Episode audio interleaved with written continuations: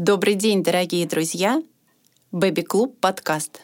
С вами Оксана Аганезова, и мы поговорим сегодня о том, как превратить родительское нельзя воспитание ребенка в мудрое можно.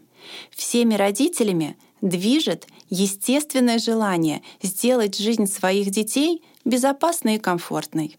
Но почему-то очень часто первой реакцией на действие ребенка которое может нанести кому-то вред или которое просто неудобно для взрослых в этот момент, становится наш безальтернативный возглас «нельзя». При этом не всегда ребенку объясняют причину запрета. Кажется, что он еще слишком мал и не поймет, или просто нет времени на пространное объяснение. А между тем результат подобных запретов неутешительный. Ребенок, учитывая все психологические особенности возраста, делает всего два вывода. Ребенок думает, они, взрослые, все плохие. Сами делают, а мне не разрешают. Нельзя трогать чужую собаку? Нельзя брать спички? Нельзя залезать на стул? При этом ребенок видит, как мама залезает на стул, чтобы достать что-то с верхней полки. Или папа гладит соседскую собаку. Вывод второй, который делает ребенок. Значит, это я плохой. Ребенок неосознанно переносит вину на себя. Когда вокруг все запрещают, он чувствует, что всегда делает что-то не так, что им недовольны, ему не доверяют и не верят в его способности. Впоследствии ребенок может настолько не взлюбить какую-то свойственную ему черту, ну, например, то, что он громко разговаривает, и будет пытаться от этой черты избавиться — чувствовать себя некомфортно от ее проявления и закрываться, ломать свой характер. Дети воспринимают мир в первую очередь эмоционально, а не логическим путем. И это возрастная особенность их развития. Они очень стараются делать все как взрослые и вместе с ними — и если мы хотим, чтобы наши дети росли здоровыми, самостоятельными, умели бы делать собственный выбор, нужно идти им навстречу, даже если что-то получается у детей пока не так хорошо, как у нас, взрослых. Несколько советов для родителей, чтобы было можно. Главное, замените слово «нельзя» на фразу можно вот так. На самом деле, оказывается, все можно. Важно только знать, как со всем этим запретным обращаться. Имеет значение возраст малышей. Если это крохи до 2-3 лет, то предложите альтернативу тому действию, которое хочет совершить ребенок. Или переключите внимание на другой предмет. Например, ребенок хочет рвать книгу. Предлагаем рвать бумагу.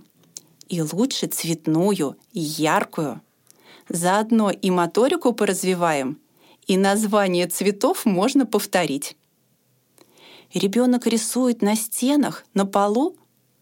Выходите с ребенком на прогулку с цветными мелками и рисуйте, перенаправляя рисование с пола на асфальт в разговоре с малышами важно показывать, повторять.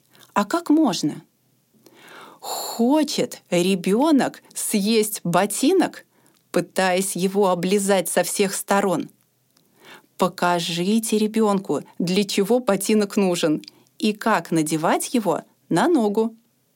Конечно, это придется показывать неоднократно. Но дайте же ребенку время приобрести свой опыт. При объяснении почему в той или иной ситуации, по вашему мнению, стоит поступить по-другому, старайтесь, чтобы эта информация затрагивала больше, чем одно из пяти чувств.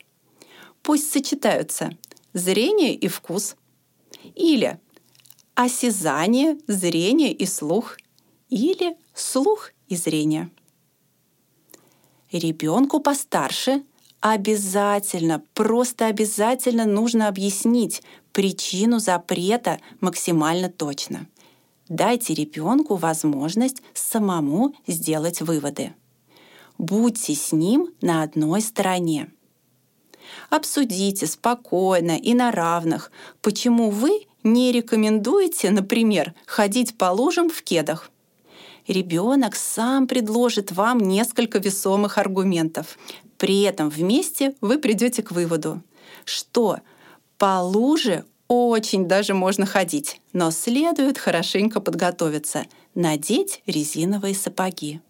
Ну а если вдруг так случилось, что ноги все-таки промокли, то ребенку важно знать, как дальше справиться с этой ситуацией, чтобы не простудиться. Например, пойти домой, снять мокрые носки, положить их на батарею, а самому переодеться в сухое. А в следующий раз все же нужно надеть резиновые сапоги. Родителям важно научиться не раздражаться, если ребенок делает что-то, что вам не по нраву. Не отдаляйте ребенка от себя. Естественно, вы не сможете промолчать, если ребенок вот уже 10 минут стучит над вашим ухом молотком – обязательно надо сказать, что вам это мешает. Но совершенно не обязательно использовать здесь закрытое слово «нельзя». А можно предложить массу других вариантов.